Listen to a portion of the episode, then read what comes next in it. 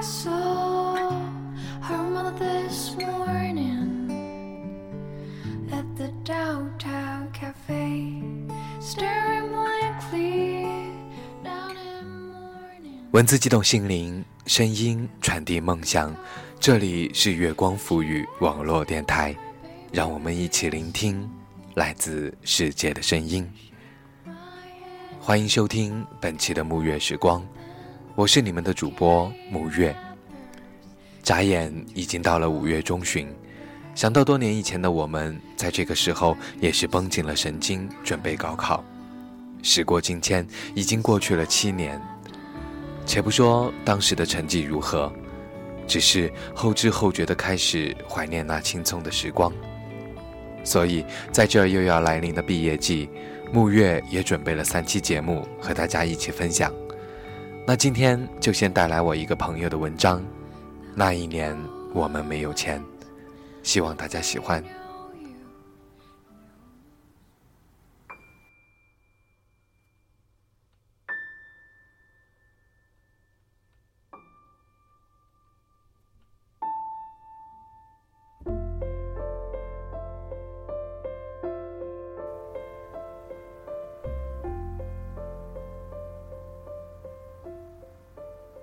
那一年，我们都没有钱。不知道从什么时候开始穿阿迪、耐克，也忘记了什么时候开始用香水、唇膏。以前的冷狗，现在叫鲜奶蹄子；以前的三色杯，现在不知所踪。你为什么会痴迷于打勾的东西？你又为什么想要一身产品牌子？再然后，你会知道 Prada 和 Gucci，然后会用 LV 的包，穿阿玛尼的衣服，直到你死去的那天，当你最后微笑着看着身边哭泣的人们，然后慢慢回想起自己的过去，你的回忆里是不是会充满这些牌子？牌子？牌子，还是会想起那一年我们都没有钱的时候。我们穿着简单但是干净的衣服，略带褶皱但是整洁的鞋子，背着书包，也许路上会遇到顺路的同学，会聊起校园里的故事。那校园里的老槐树，还有透明的窗户。狭窄的走道和嬉闹的孩子们，会在谈起某个同学时莫名的脸红，然后若无其事的岔开话题；会在体育课上尽情的欢呼，会在美术课上自由的涂鸦，然后当班主任从窗口经过的时候，赶紧收起抽屉里的漫画，做好假装很认真。但是内心很忐忑，会在每天做操的时候踮起脚尖，搜寻某个让自己魂牵梦萦的背影，然后在错身而过的瞬间，高傲的仰起头来，却在离开之后为自己的胆怯而懊恼不已。会在收作业的时候，假装不经意的翻看检查下他的作业。其实无非就是想看看他一手漂亮的字，然后鸡蛋里挑骨头的告诉他，其实还有个简单的方法。会在早上进门的时候短暂的停留，不过就是为了能看见某个下一秒会出现在楼梯口的身影，又或者是系一系根本没松的鞋带，理一理没有被风吹乱的头发。趾高气扬地留下一个仓皇的背影，会在楼道上悄悄伸出身子，只为了能看清那个让你心跳停顿的女孩。然而，当有人从你身边经过的时候，抬起头看远处的风景，把天边的云想象成她的样子。那一年，我们没有钱。每天只是幻想着某天长大了以后，背着和身体差不多大的旅行包，带着心中的那个人，走遍这个世界的每一个角落。那一年，我们还都没有钱。可是，在许多年后，当我们开始注意到周围的人，他们背着李维斯的 Reebok 的书包，穿 G Star 的衣服，出没在星巴克或者哈根达斯。周末的时候，不是去打球。而是去逛街，拿到衣服的第一反应不是适不适合，而是看看是什么牌子。会去鄙视那些穿干净的却不知道是什么牌子的孩子。会在手上挂满乱七八糟的钉钉坠坠。他们不再用激情洋溢到哀伤的情书去诉说一段感情，甚至他们会不断追求不同的女孩子。寻求刺激，然后在人群中大谈如何如何，去换取近乎嘲笑的惊叹。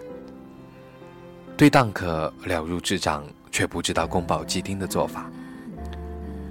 常常换着不同的发型，然后假装自己很低调。又或者打电话的时候，故意说些其实和自己无瓜葛的经济现象。然后再很正经地说：“Superstar 黑灰版是多么好看。”心中的对象开始画出价格，然后送名贵的香水和戒指。爱情在这个年龄被商品化，或者商品被爱情化。男女孩子开始游弋于各种男女孩子之间，这样人们会称之为成熟。若当真如此，我情愿回到那一年，当我们都没有钱的时候。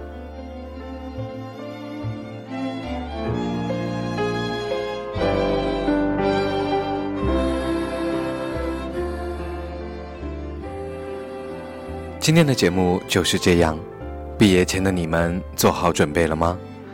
如果你喜欢我们的节目，可以在新浪微博搜索“月光浮语网络电台”，或者在微信公众平台查找“城里月光”，也可以在网页地址栏输入“三 w 点 i m o o n f m 点 com” 便可找到我们，更或者直接关注我的个人微博 “nj 木月”。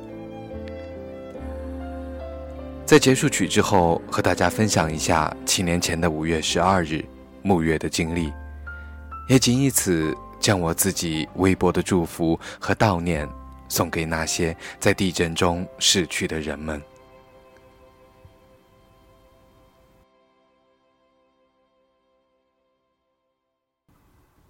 零八年的时候，正好遇上了汶川地震。两点二十八分。刚刚踢完了球，跑回考场，坐在椅子上，准备迎接第三次模拟考的数学试卷。窗户开始快速扑打，桌子椅子也都摇晃起来。前面的同学甚至还转头叫我不要摇椅子。我说我没摇，然后和他对视了一下，两个人都突然明白这是地震。眼神里瞬间充满了恐惧和不知所措。教导主任也随之在走廊大叫：“快下楼，快下楼！地震了还考什么？”于是大家都蜂拥而出，逃到了操场。很快手机就打不通了。过了两天，听说广场上有集会，要给汶川加油。于是放了学，就和三五好友一同前去。到了广场，大家已经开始准备。那天人相当多，因为穿着校服，所以很容易就把自己学校的同学都聚到一起来给汶川加油。说实话，那个夜晚太让人难忘，第一次感觉到了国人在危难面前的团结。到现在，那些画面已经过去了七年，但依然清楚记得当时的口号：“汶川不哭，汶川加油，中国加油。”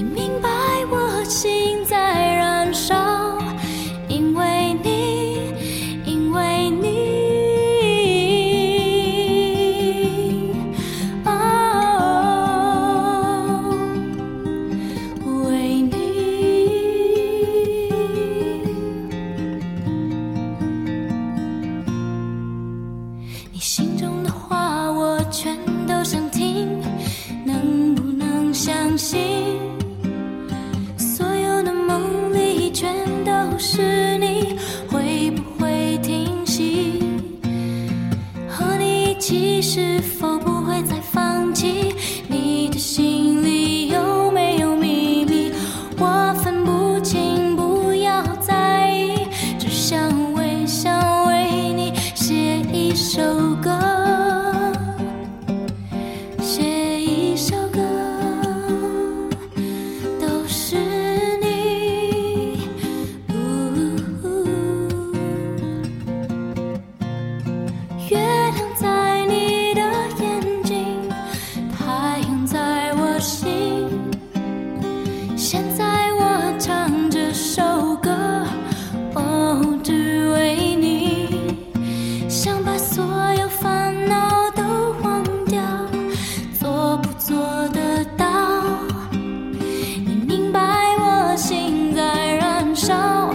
因为